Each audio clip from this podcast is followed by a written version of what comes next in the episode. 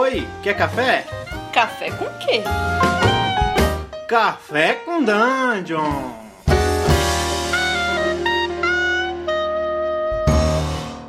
Bom dia, amigos do Regra da Casa. Estamos aqui para mais um Café com Dungeon. A sua manhã com muito RPG. Meu nome é Rafael Balbi e hoje aqui eu tô, eu tô bebendo um, um café com, com, uma, com penas de Bear, porque hoje eu tô afim de, de resgatar os desenhos mais, mais primitivos que o D&D usava, que a gente vai falar do D&D começando ainda com o Diogo Nogueira. Fala aí, Diogo. Fala aí, galera. Tranquilo? Beleza? Beleza. O que, que você tá tomando, cara? O que, que você toma de café da manhã? Cara, eu geralmente tomo um cappuccino, essas misturas prontas de cappuccino aí, mas dá pro gasto, ou faço um cafezinho ali na máquina de expresso. Agora, como agora eu tô de férias, às vezes eu faço um ovinho com bacon também, né? Porque, pô. Caraca, humilhou aí. Cara, pô, pra quem, pra quem não sabe, o Diogo Nogueira, o, claro que deve saber, né? Obviamente deve conhecer. Mas, pô, vou, vou, vou apresentar ainda assim. O Diogo Nogueira é o autor do, do Ponto de Experiência, né? Do, do blog do blog USR, pô, que bomba no Brasil, todo mundo conhece o blog. Tive honra de escrever alguns artigos para ele. E também é autor do Espadas Afiados e Feitiços Sinistros, que fez muito sucesso lá fora, né, como Sharp, Sharp Swords and Sinister Spells, e aqui dentro também, desde que, desde que ele foi lançado.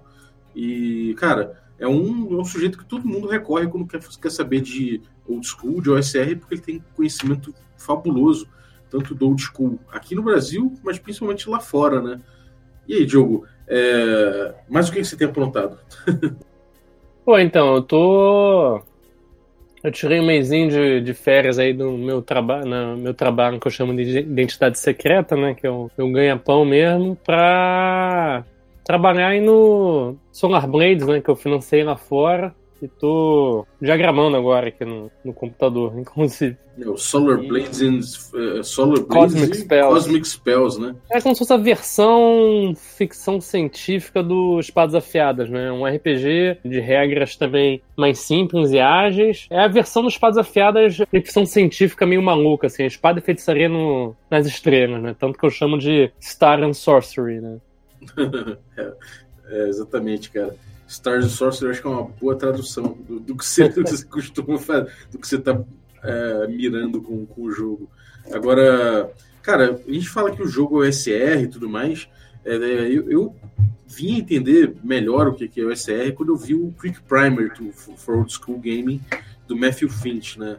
Que é, um, que é, como se fosse um, um manifesto, né? como se fosse uma, um documento que todo mundo tem como referência na comunidade OSR. Ele se refere direto ao D&D mais antigo de todos, né? Que é, que é edição zero, né? por assim dizer, o ODD, né? É, é o, é o que se chamava D&D, né? Mas hoje em dia todo mundo se refere a ele como o ODD, que é o Original Dungeons and Dragons. Sim, é, é aquela caixa, 74. aquela caixa branca, né? Aqueles fascículos, né? Originalmente não, lançou, na verdade, uma, como se fosse uma caixa meio que de madeira, né? A caixa branca, eu acho que já foi a terceira impressão dele, que aí já foi aquela caixinha branca. Né? Mas eram uns fascículos, né? Que você tinha. Você tinha o, Não eram livretos, né? Eram três livretos dentro dele. Tinha alguns, alguns livros extras, né? Suplementos que expandiam um pouco o jogo, né? É, é engraçado, porque eles são livretos bem dentro da tradição do próprio do próprio do próprio D&D que veio de Wargame e essa comunidade toda de Wargame que tinha lançava muito zine, não era zine que se falava na época, mas lançavam uns livretos desse, né, impresso, que era uma coisa fácil é, lembra de fazer. muita coisa que, que, a galera tem feito hoje na, na própria OSR mesmo, né? Esses livretos menores, né? É, então, é, é, legal porque mostra, mostra bem a origem do D&D no Wargame, né? É, eram esses grupos de jogo, e se até, até hoje, se você botar na internet, você vai ver que o, o a capa do D&D, o jeito de encadernar e tudo mais, é muito parecido com, com os, os, manuais de wargame que você tinha, né? O D&D veio daí, né? Também é uma limitação gráfica da época, né? Os que eles conseguiam fazer com o recurso que eles tinham, que não era tanta coisa assim também. Uhum. Eu acho que eles, eles não esperavam, né? O D&D foi feito, o cara não, espera, não, não fazia ideia de que ia fazer o sucesso que fez, né? Ele já nasceu meio do it yourself, né? é. Foi, ele, ele nasceu do It Yourself e acabou se tornando um produto depois, né? Uhum. É, e os como... caras não faziam ideia que ia, fazer esse sucesso, ia chegar no que, no que deu, né? A tiragem dele parece muito tiragem de jogo independente hoje em dia. Foi mil unidades a primeira tiragem do D&D. Foram só mil unidades, cara, que é Sim. muito pouco, né? E era aquilo, era, era um negócio que eles vendiam ali no clubezinho de jogos dele, que mandava pelo correio e ali na, na comunidade ali de Wisconsin, Lake Geneva. Não, não, se esperava que fosse fazer sucesso nacionalmente, muito menos mundialmente, que foi, é hoje em dia, né? Uhum. E, e, cara, a galera jogava esses wargames aí, normalmente eles encenavam batalhas épicas, né? Batalhas da história mesmo. E aí o, o, o Gary Gygax resolveu fazer essa coisa de, de, em vez de fazer uma batalha de exércitos, pilotar um personagem só, né? Você pegar, pelo menos um grupo, né? Não um personagem só, mas um grupo de personagens que passa a fazer uma coisa mais localizada, para centrar aquele, naquele mundo ali de aventuras e é, então aí, aí o D&D veio dessa, dessa, dessa invenção de fazer o wargame virar uma coisa mais, é, mais localizada, né? E aí isso foi, foi, foi o Gary Gygax fez junto com o Arneson, né? Como é que se deu essa parada aí? Você, você... É, então, é, isso já era feito meio que informalmente em alguns jogos, né? O tal do Brownstein lá que o David Arneson jogava, era um, era um jogo de tipo guerrilha urbana, né? Eu, cada pessoa controlava muitos poucos personagens e ia tomando decisões não só de combate, mas de, também de falar com alguém, de fazer aliança, de negociar explorar uma cidade e tal. Trocando ideia, né, o Arneson com, com Gary Gygax, que, que criou o Chainmail, que era um conjunto de regras para jogo de guerra, só que que tinha fantasia medieval, né, tinha regras para coisas do Senhor dos Anéis e coisas assim. Ele resolveu, pô, vamos tentar fazer um jogo, não é, não é transformar o, um wargame num, num RPG, era mais assim, ah, cara, vamos fazendo um jogo, esse aí de exploração de, de masmorra, não sei o quê, para resolver os conflitos que a gente tiver de combate, por exemplo, vamos usar o que a gente já tem. A gente já tem esse sistema aí de, de combate, né? Vamos usar. Mas o próprio D&D original, ele já vinha com, com um sistema alternativo, que é o que a gente conhece hoje, era totalmente independente do Chainmail. Você não nem precisava utilizar o Chainmail, tanto que a maioria das pessoas não usavam, até porque não tinham, né? Uhum. E ele nasceu como esse RPG feito para você jogar com papel, caneta, é, os dados, né? Uhum. E, e, não necessariamente nem, nem grid, nem nada. O, é, não. o Gags parece que usava grid, né? É, o, na capa do livro tá escrito lá, um jogo para miniaturas, não sei o que, não sei o que lá. Porque não, não existia esse termo D&D, né? É, não existia o termo é. RPG.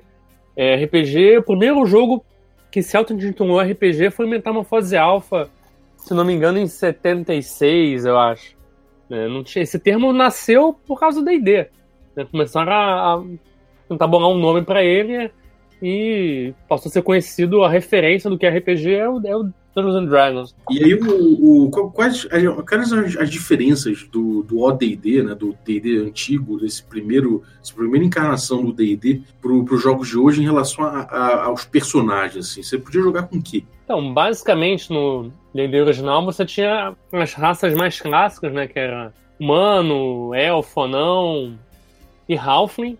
E tinha as classes, né? Guerreiro, ladrão. Ma... Não, ladrão não tinha. Aliás, ladrão no D&D original não existia, né? É, uhum. tinha o guerreiro, mago e clérigo. Todo mundo pode fazer qualquer coisa de ladrão. É o que a galera do old school curte, né? De falar, ah, pô, como é que. Ah, vou procurar armadilha. Tá, como é que você tá procurando armadilha? O que, que você tá fazendo para tentar encontrar armadilha, né? É, isso e... é muito do playstyle do, do que o. Que o Quick Primer trouxe, né? De você descrever é. muito bem o que, que você está fazendo, em vez de depender das rolagens, né? O ladrão foi surgir como uma classe de um suplemento para o Dungeons Dragon 74, é aquele suplemento do Greyhawk, que é uma, introduz um pouco as coisas do cenário do, do próprio Gary Gygax. E yeah. só os personagens eram muito simples, eram só esqueleto do, do... Você tinha os atributos da sua classe, uma ou outra habilidade só, né? E é isso aí, o equipamento que você tinha. É, a, a, ficha e as regras são muito mais para resolver alguma coisa quando a descrição, a ingenuidade do jogador falhasse, do que para resolver coisas, né? Pra, uhum. ah, pô, vou fazer isso porque o meu personagem tem essa habilidade, né? Era, a ficha era em segundo plano pro, pro jogador, né? Pra, pra habilidade de jogo do jogador. É, cara, isso tem uma questão até que os atributos no D&D bem antigo, ele quanto mais para trás né, no D&D, menos os atributos eles são relevantes em termos de sistema, né? Então é. você não tem nem, nem é, bônus relativos ao, ao, aos sistemas como você tem hoje. E uma coisa que, que se fala muito é que o D&D mais antigo ele era quase como o seu personagem era quase uma versão de você, só que só que um, um proxy seu, né? Dentro do universo ficcional. Era uma coisa muito próxima que você era, porque afinal de contas, os problemas você resolvia com a sua inteligência, é, quando você tentava, é, sei lá, resolver alguma coisa na lábia, os argumentos que você levava, mesmo que você não precisasse representar, eram argumentos que você pensava, né? Então era um, um jogador sendo, sendo desafiado e não a ficha dele, né? Exatamente, era, era bem isso aí. E eu acho que via-se também essa questão dos atributos muito mais como um, um potencial, né? Um, um, guia do que uma coisa mais de restrição, né? Inteligência não necessariamente é o raciocínio do cara, né? É, talvez o que, que o cara tinha de conhecimento, tanto que a inteligência tinha a ver com leitura, né? Com quantas coisas o cara sabia fazer, é, lançar, coisas de lançar magia, não necessariamente raciocínio, né? Isso ainda é muito valorizado que é uma coisa do jogador, né? O jogador tem que trazer isso, não é o personagem dele. Uhum. É, sem dúvida. Muita coisa que se fala é de que, ah, o que seria inteligência nesses jogos, porque não é certo você ter a mesma inteligência do seu personagem, não sei o quê. Mas quando você olha até no sistema mesmo, no, no, no, numericamente, você vê que inteligência ela influi mais é, é nisso, né? Mais no número de magia é. que você é. faz, esse tipo de coisa. Esse, esse tipo de jogo que exige mais do jogador do que do personagem pode não ser o de gosto de todo mundo, mas assim, a proposta do jogo é essa. Ah, você não concorda? É, sei lá. é, o é de cada um. É até, às vezes chega num ponto que eu fico até pensando, daqui a pouco vai ter jogo que você, você não precisa tomar decisão. Assim, ah, pô, eu tô num dilema, rola aí pra ver se o personagem toma uma boa decisão. Ah, você não tomou uma boa decisão, agora você vai fazer não sei o quê. Vai chegar num ponto que vai ser isso, você não precisa nem mais jogar. Vai estar tá lá na ficha habilidade de jogador. Aí você rola e você fala, ah, pô, legal, você interpretou bem. É, o skill ideia, né? É, skill ideia. skill roleplay, rola a sua skill de roleplay. Caraca, tu deu um roleplay muito bom, cara. é, agora, é, uma coisa que eu, que eu acho interessante no D&D antigo é que você não tinha essa coisa do, de você escolher uma classe e uma raça, né? Você, você era o elfo, você... É, não, não, na verdade, no D&D original tinha... Você escolhia raça e classe mesmo. Ah, você escolhia raça e classe mesmo. Você sim, falava, sim. então, você é um, um elfo, quer dizer então que você é um elfo, fighter ou ou, ou, ou mago. É, tinha restrição de classe, mas você escolhia a classe, entendeu? E o elfo, uma coisa engraçada também, que o elfo, ele era guerreiro e mago, mas cada aventura que você jogava, você escolhia, nessa aventura eu sou guerreiro. Ah, essa outra aventura eu sou mago. É, isso, isso, era uma coisa estranha, né? Porque você era uma coisa meio bipolar, né? Você... Você não carregava... Era, baseado no Eric, né, cara? É, Eric, às vezes, ele usava as paradas de magia, às vezes ele não queria usar porque a parada meio corrompia ele, então cada hora você né, decidiu o que você ia fazer. Uhum. Teria, né? Sim. E então, então era liberado. Você podia ser um. Você não podia ser um anão. Só, não podia ser, por exemplo, um anão mago. Não, não. É, mago o, o anão, por exemplo, o, o, anão podia ser guerreiro. Basicamente, no, no, original, a caixa básica limpa, você podia ser só guerreira, não só podia ser guerreiro. Não faz tanta diferença você ser anão. Ah, né? Mas você podia ser guerreiro e depois, com suplementos, ele podia ser ladrão e clérigo. Mago não podia ser, entendeu? É, Parece meio bobo, né? Não, você podia escolher classe sim, só que você só podia ser isso aqui. É, Mas... é. Você pode Mas... escolher desde que seja fighter. É, boa, boa. Você, to... você tem total liberdade, olha só. Sim. É, mas é, é engraçado porque é, era um jogo, era um jogo talvez é, menos de menos de guerra, né? Talvez por, por ter saído do Wargame, ele era um jogo menos de guerra e talvez mais de, de aventura mesmo. Você tinha. Como era a evolução do personagem? E a evolução do personagem tinha algo a dizer sobre isso, né? Sobre o estilo de jogo que era, né? Quase todo D&D da década de 70 e 80 era baseado em acúmulo de tesouro, né? Você trazer é um jogo que estimula muito mais a exploração do ambiente, resolver problemas, do que um jogo que estimula, quando fala, ah, D&D é só porrada e tal, é porque as pessoas estão acostumadas com o D&D, que é o padrão de um D&D contemporâneo, né, da Wizards of the Coast e tal, que é a maior parte do... Pra você evoluir o personagem, você tem que matar bicho, matar monstro. E uhum. na década de 70 e 80, não era a principal fonte de experiência do jogo era recuperar tesouros. Né? Era o que dava mais ponto de experiência. Você era estimulado. É um jogo muito mortal, né? Que não, não preza aquele, é, encontros muito equilibrados, então é muito mais seguro você tentar dialogar com o monstro, enganar ele ou evitar de encontrar ele do que trocar soco com ele. É, você procurava não, não, não, tomar, era não gastar recursos e não tomar porrada, né? Você é. recuperar o tesouro daquele bicho lá, sei lá, desde que fosse o mago lançando sua única magia no dia, tentando fazer um charm person naquele líder é, Gnoll para tentar levar o tesouro daquela tribo, em vez de enfrentar todo mundo, chegar de peito aberto e matar, porque afinal de contas são só Gnolls, né? É. é, o D&D atualmente ele tem essa coisa do, do dele ter um, um tripé, né, que, que sustenta o D&D, segundo os designers, que é o, a exploração, o combate e a interação social. É, e no D&D antigo, no D&D antigo era basicamente uma, essa coisa da, da aventura, né, de você buscar tipo, por meio de uma exploração, era, acho que a exploração era muito forte, mas você conseguia as coisas através, sim, de, de, de, de contato social, né? Até com monstro mesmo. E, uhum. e também com e, e, também com combate eventualmente, mas o combate era uma coisa que se você fosse desempenhar, era bom que você esperasse ter bastante é, vantagem no, exatamente, combate. É um, né? é um último recurso, assim, porra, vamos ver, ah, a gente conseguiu, esse monstro é vulnerável, não sei o que, então, pô, vamos Agora dá pra gente inventar ele com mais tranquilidade. Ou vamos procurar uma posição mais vantajosa aqui pra gente. Né? Mas uhum. simplesmente chegar e começar a atacar, sair na porrada com os bichos era mais complicado. É, e, e, assim, o D&D, ele, ele, ele, saiu dessa... Quer dizer, ele começou com essa caixa, com, com esses livretos. É, quais eram os livretos exatamente que tinha dentro dessa, dessa caixa? Era o Man and Magic, né? É, Monster and Treasure e Wilderness e Aqui, é The Wilderness and The Underworld and Wilderness Adventure, né? Que é, o, o Man Magic era basicamente como se fosse um livro do jogador, né? Eram as regras de para criar personagem, né? umas magias e tal. Aí os outros livros eram uma coisa de questão de exploração, ou estatística de monstros, tesouros e coisas desse tipo. Já na, na edição zero, então, tipo, esse, esse guia de, de Wilderness, por exemplo, ele já veio na, desde a edição zero, né? Ele já, ele já, já acompanha o D&D desde sempre. Ele não é necessariamente só um jogo de, de explorar masmorra. masmorra. Não, é porque então, todo mundo fala muito do chainmail, né? Ah, o D&D veio do chainmail, não sei o que, blá blá blá. Mas o D&D, ele, ele cita dois jogos, né? Cita o chainmail para resolução de combate e cita o Outdoor Survival, que era um jogo de exploração, de sobrevivência em lugares selvagens, para resolver coisas de exploração e sobrevivência de regiões selvagens. Assim. É, então essa, essa, essa coisa de, de, explorar o ambiente você já tinha desde o início.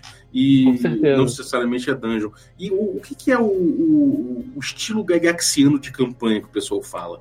É, de aventuras, de, de, de campanha. É, no D&D Zero isso já era, já, já era, já acontecia assim, não? ele nasceu com esse estilo, né? Como é que era isso? É, Sim, com certeza, mas é, onde ele mais descreve, onde o próprio Garex mais, mais descreve o que seria essa tipo de campanha que as pessoas falam hoje de uma campanha gaxiana, que é aquela que o campanha independente dos personagens, dos jogadores, né? O mundo tá vivo, tá sempre acontecendo coisas. Às vezes você pode ter mais de um grupo de jogadores jogando na mesma, no mesmo ambiente, né? No mesmo cenário e a campanha é justamente o que vai acontecendo você jogou um, com um grupo aqui, eles, eles mataram um monstro lá, eles salvaram uma cidade. Um outro grupo tá jogando em outro lugar, pode ouvir notícias dessa cidade, né? A campanha não é aquela assim, ah, é a história dos personagens que eles descobrem isso e derrotam o vilão no final. A campanha é, é praticamente infinita, né? O jogo pode entrar um grupo ali, ser bem sucedido, ou pode entrar um outro grupo lá e morrer e a campanha continua viva, né? Você morreu, você faz outro personagem, entra em outro grupo se for o caso, se alguém Exato. faltou, você pega um set de personagens, né? E o jogo continua. É, isso, isso tem a ver, talvez, com, com a própria a própria condição de jogo do Gygax na época, né? Ele tinha um, aquele, aquele, aquele basement dele lá, né? Tinha aquele, aquele porão dele lá que a galera é. ia jogar e que devia uma horda de pessoas lá jogar com ele sempre e variar muito, né? É. Então o cara falou, pô, esse aqui é o estilo de campanha que eu, que eu, que eu vou jogar aqui porque é o que funciona para mim, né? Eu, é, é porque assim, não sei se tinha uma ref... não tinha referência para outro tipo de campanha, né? O que ele imaginava é isso. Você cria um mundo e aquele mundo existe, acabou. Você vai jogar com várias pessoas naquele mundo e as pessoas vão modificando o mundo. O mundo continua existindo independente dos personagens, né? E, e até saiu outra, a edição seguinte, né, do D&D. O que, que foi lançado de suplemento nessa época do, do OD&D? Oficialmente, porque assim, outras editoras lançavam coisas pro o D&D, né? Enquanto isso, a Judges Guild lançava material, né? Verdade, né? Judges Guild tem material extenso, né? Bastante material. É uma até é assunto para outra conversa, mas aquela conversa que a gente teve que, ah, esse negócio de tabelas aleatórias para gerar coisa é uma coisa do OSR moderna. A Judges Guild já fazia isso naquela época, né? Judges Guild tem muita tabela aleatória? Muita. Tem um livro, cara, que assim, foi lançado pro Original Dungeons and Dragons, que é útil até hoje, que é Red Reference Sheet, da Judges Guild. Que é um livro de tabela aleatória, só tabela aleatória, cara, pra tu jogar com o D&D, isso na década de... meados da década de 70. É, então isso diz muito sobre o estilo de jogo daquela época, né, porque quanto mais você tem essas tabelas randômicas, é, quer dizer que mais você criava um The Fly, talvez, mais você, você criava o jogo e não em, em vez de ficar criando caminhos de história, em vez de ficar contando uma história necessariamente com, com aqueles arcos que hoje em dia a gente pensa em fazer, os arcos dos heróis e tudo mais. Sim, é. Era uma coisa completamente orgânica e, e, e aleatória, né? E dos, e, do, e, dos suplementos oficiais, assim, o que, que, você acha que, tipo, os suplementos que, que, que você acha que eram mais maneiros, que, que você acha relevante de citar? parte da Greyhawk e Blackmore, né, que são cenários do próprio Dave Anderson e o Gary Gygax, né, que, que começa a falar, a primeira aventura publicada foi uma aventura dentro do suplemento de, do Blackmore, do Dave Anderson. E eles trazem coisas que a gente está acostumado hoje em dia, né? A coisa da habilidade do ladrão, a classe de druida, um suplemento Eldritch, Eldritch Wizard do. É, é o que eu gosto mais, eu adoro esse suplemento. É, né? Tem aquela imagem né, que na época foi até meio chocante, né? Coisa é uma mulher seminua e tal. Oh, super, é, super chocante para a sociedade, né? Sim. E... Mas, cara, a questão, o AD&D para mim me lembra muito o SR de hoje em dia, que era tipo assim, com a base você já podia fazer muita coisa, era para você criar. O, o, resto, assim, nada do que foi lançado depois era essencial pro jogo, assim. É, era, era que nem que nem o Black Hack, por exemplo. O cara lança o Black Hack e é aquelas regras ali. E aquilo você pode pegar e fazer o que você quiser. E vai ter, vai ter vários momentos muito legais, que vão trazer muita coisa, mas assim. Nada era essencial, realmente, né? É, mas ainda assim, muita coisa, tipo o Greyhawk, Blackmore, o Eldritch Wizard, ah, o, o, depois teve o Demigods and Heroes, né? Todos eles Sem acabaram dúvida. formando, é, junto com o D&D, um, todo esse essa, essa cultura do D&D, né? E aí, quando as edições que vieram, é, elas meio que sintetizaram isso tudo. Então, no Eldritch Wizardry, você tem o, o Orcus, você tem o, o Demigorgon, né? Sim, tipo de coisa que acabou sendo, sendo parte integrante da, dessa, sei lá, desse fenômeno cultural, por assim dizer, que foi o D&D, né? Na época. Sem dúvida, isso é verdade. Então eles têm, eles têm uma, uma importância talvez mais de, de, de sei lá, de, de cultura mesmo, né? Do, da cultura do D&D, né? Uhum. É, e assim, é, logo depois disso, eles lançaram o D&D Basic, né? E veio, veio as, as tentativas da TSR de, de capitalizar, é. capitalizar em cima do, do, do, sucesso que o D&D original fez, né? É, em 77 eles publicaram o D&D do Holmes, que eles não chamavam de Basic na época, era só era chamado de Dungeons and Dragons, né? E aí, na mesma época, eles começaram a publicar o Advanced Dungeons and Dragons primeira edição. Foi em 77 também. É, como o primeiro livro do AD&D, se não me engano, 77, foi o livro do jogador, né? E, e aí o AD&D deixou de ser essa coisa, essa coisa meio quase informal para ser uma coisa mais séria, né? Ele passou a ser produtão, né? É, ele começou é ali, dizem que é a era de ouro, né? É a época do AD&D primeira edição, né? Porque o Gygax tomou conta do jogo, né? Ele até relativamente uma sacanagem, ah, porra, o Gary, o, tiraram o nome do Dave Anderson porque não mudou para Advanced Dungeons and Dragons, né? É, e aí parou de dar royalties pro Dave Anderson, continuava dando por causa do Basic, né? Que continuava chamando só Dungeons and Dragons. mas tinha escrito na Basic, Expert, mas usava o mesmo nome. Só que realmente o, o AD&D foi uma cria do, do Gary Gygax, na prosa dele, como ele escreve, como ele explica o jogo. Toda essa filosofia que a OSR tem no estilo de jogo é explicado no, no, no Advanced Dungeons Dragons, lá no Dungeon Master Guide, né? Vira, começa, ele começa a criar um, um culto, né? Começa, no final da D&D primeira edição, ele começa a ter aqueles romances baseados no jogo, né? O D&D que se, no, a D&D sentava muito essa é, inspiração literária, começa a inspirar jogos, é. começa Agora... a inspirar romances, né? Outros jogos e... Nossa, é uma influência midiática, por assim dizer, né?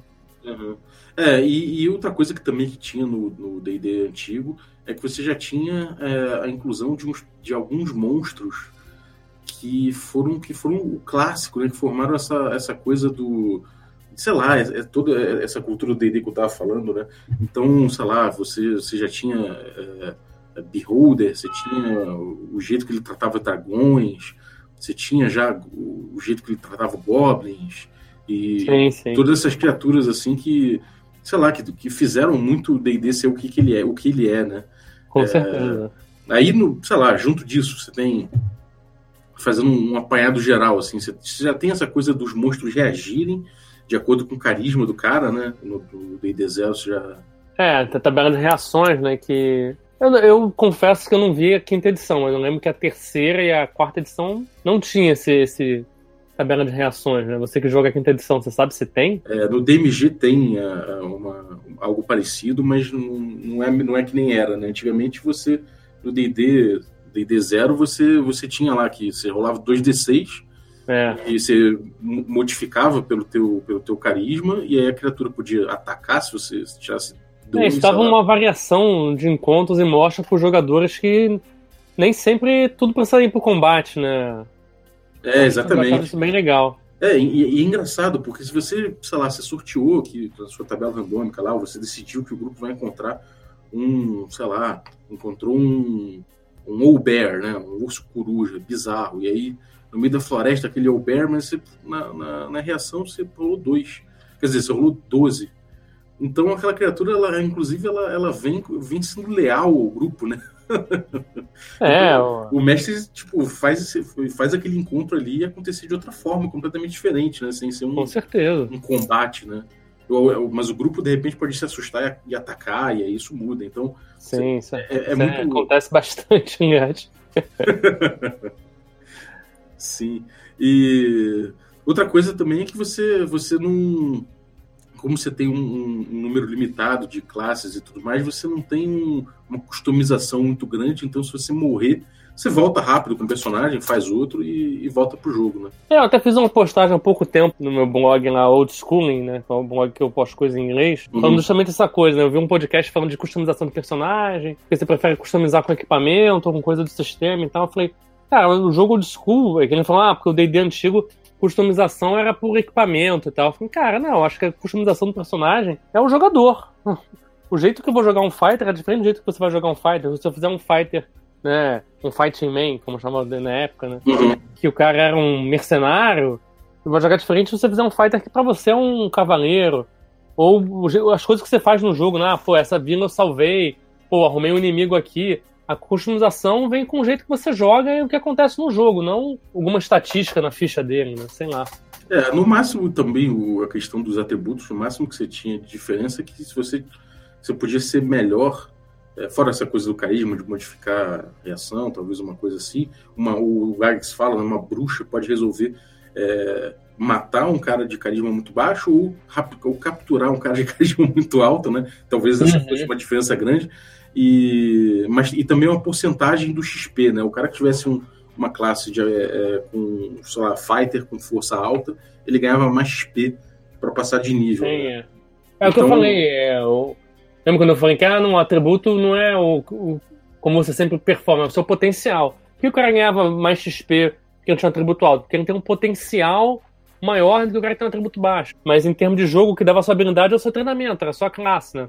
Tanto que o atributo uhum. leva para um modificador muito, muito pequeno, né? E, e, cara, para fechar, é, é, verdade que no D&D Zero o, o Halfling se chamava Hobbit? No D&D, quando a primeira vez que ele foi publicado, sim, chamava Hobbit, o, aquele Dynasty and Demigods que saiu pro D&D ali no finalzinho da década de 70, início da década de 80, tinha mitos de Cthulhu, tinha deuses de Eric, é... No livro do. No D&D original tinha Balrog, tinham vários monstros de, de, literaturas conhecidas e famosas de autores. Assim. Ele usava direto, né? Não tinha nem. nem, nem usou nem direto, mudava o nome. Né? Mas eles tom, tomaram uma chamada, né? Um, um Season Desist lá, né? e aí tiveram que tirar. Nas próximas impressões, quando já era caixa branca, né? White Box, já não já se chamava Halfling né? Não chamava mais hobby. Mas na caixa que eu falei que era caixa de madeira, ainda se chamava caixa de madeira. É, maneiro.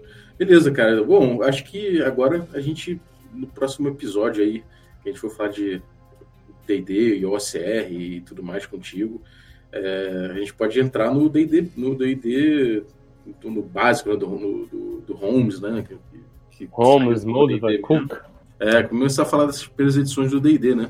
Que aí já é uma segunda fase que a gente entra e que já é uma época que o D&D começa a já ficar um pouco mais sério, começa a se, a se virar um produtão comercial. Como produto, né? né? Não tanto, acho como, como foi no já no metade da segunda edição para hoje em dia, né? Mas ah, ele já se via com a viabilidade é muito maior do que quando eles publicaram originalmente, sem dúvida. Aí foi quando ele entrou de vez na cultura pop, né? Inclusive, é. talvez muito popular. Chamou atenção demais até, né? Exatamente. Bom, mas é isso aí. Mais do que ele queria episódio. Beleza. Valeu, cara. Obrigado aí por participar, cara. É, Pô, obrigado por chamar aí, foi super legal. É, agora, só para anunciar, o Diogo vai, vai, vai participar vários, de vários programas aqui, porque agora é da casa também. E a gente vai fazer aqui um, uma coluninha USR aqui nesse podcast, né? tá faltando. É, pô, tava sentindo, tava sentindo falta aí, pô. Eu fiz, eu fiz uns episódios de, de OSR, mas claro que tem que ser constante, porque, cara, é, é muita coisa para falar. É, e hoje em dia, o old school e o resgate do old school realmente eles pautam muita coisa fundamental para quem joga RPG hoje em dia, né? É, tá em evidência também, né? Mas demorou. Então, cara, bom, a galera já sabe onde te acha. Tem mais algum recado aí pra galera? Galera, fica ligado aí que os Pados Afiadas lançou um suplemento aqui no Brasil, o Adendo, né? E eu e o Felipe escutamos aí o feedback da comunidade, algumas preocupações em relação a preço, frete, não sei o que. A gente decidiu, sentou, conversou vamos cortar algumas coisas, eu estou abrindo mão de uma boa porcentagem de direitos autorais aí para tra trazer um, um preço bacana para o jogo que a gente vai anunciar em breve aí uma redução legal no preço para a galera que quiser jogar, para poder jogar aí um preço bacana. O patrão ficou maluco. Beleza. Então, valeu, cara. Então, galera, se vocês estão ouvindo aí esse podcast na quarta-feira, tem nossa sessão de D&D presencial online, quinta edição, não é o zero. Mas a gente tá com uma campanha aí de. Podia rolar uma, uma, um DD original aí. Ah, tu, tu mestrou, né? Oregon mas foi no outro canal, né? É, foi no, foi no Perdidos no Play. Mas era a Cyclopedia, não era? Era a Cyclopedia. Eu, a gente tem um plano, cara, isso não, deve, não demora para acontecer de, de, jogar, de jogar uma campanha visitando os modos clássicos de DD. Mas por enquanto. esse seria muito bom. É, mas por enquanto a gente tá com a campanha aí é, de DD, quinta edição mesmo. É, a gente está com a segunda temporada do Magic Punk. Esse cenário você já pode encontrar no nosso Medium, então procura aí o Medium do Regra da Casa, que você acha fácil. É, no mais, a gente tem também sessões às terças e quintas, aliás, desculpa, às terças-feiras, é, revezando Cult, é, esse jogo de terror bem sinistro aí, se você gosta. Dá uma olhada, mas tem que ter estômago forte. Eu tô, ouvindo, revezando... tô ouvindo o Gustavo falar desse jogo lá no Fullmetal RPG com o Brandon. Ah, sim, é, ele falou. Tá um negócio pesadinho, hein? Tá, cara, tá. Esse jogo tá. Em, pô, sério, tá difícil. Ele me, ele me despertou uns dois gatilhos aí que eu fiquei sem, sem chão. Ah, cara, é. mas nem tanto assim também, né? O último episódio foi tranquilo. Olha, quem tá aí. Surge uma voz do além, falou em cult e já são, pareceu até assombração no barato. É, cara. Tô jogando Magic aí, não dava pra falar muito. Caralho. É, então, é, e aí, revezando com isso, tem o, o Blades in the Dark, mestrado pelo Carlinhos Malvadeza, também é um sistema aí moderno, diferentão, muito legal também, e que deve estar tá chegando perto de um fim, não é isso, Carlos? É, cara, tá bem. bem perto, né? Já a gente já tá querendo meio que dar. tô querendo meio que dar uma, uma encerrada e testar outras coisas. Exatamente. É, então é isso, galera. Fora isso aí, tem nosso podcast todo dia que você já sabe, obviamente. É, segunda a sexta, para quem não sabe o que é a periodicidade é essa, sai todo dia de segunda a sexta, às seis da manhã para você ouvir, tomando seu cafezinho. É, e nosso conteúdo no YouTube, que, ele, que deu uma pausa aí por conta de problemas técnicos, mas estamos de volta fazendo vídeos aí com culto greyhawkiano e com regra da rua, falando sobre RPG na rua, no, bebendo cerveja e trocando uma ideia informal sobre jogos. É, e lá também você encontra todos os nossos jogos, é, nossos gameplays, você encontra no nosso YouTube. É, mas segue a gente nas redes sociais e se você curtiu esse podcast, dá aí cinco estrelas pra gente no iTunes e deixa um, deixa um depoimento aí como se fosse o Orkut, falando o que, que você acha da gente. Bom, e você que está ouvindo a gente, pode botar no post aí, tanto no Facebook ou no Twitter, ou mesmo mandar um e-mail para a gente, no regradacasa.gmail.com, falando para a gente. É, você já experimentou o D&D, é, o D&D antigo? E se você experimentou, você, se você não experimentou, você tem vontade de experimentar? Manda aí para a gente e, e interage com a gente que a gente troca uma ideia a respeito dessa edição seminal do nosso joguinho favorito. então um abraço, até a próxima.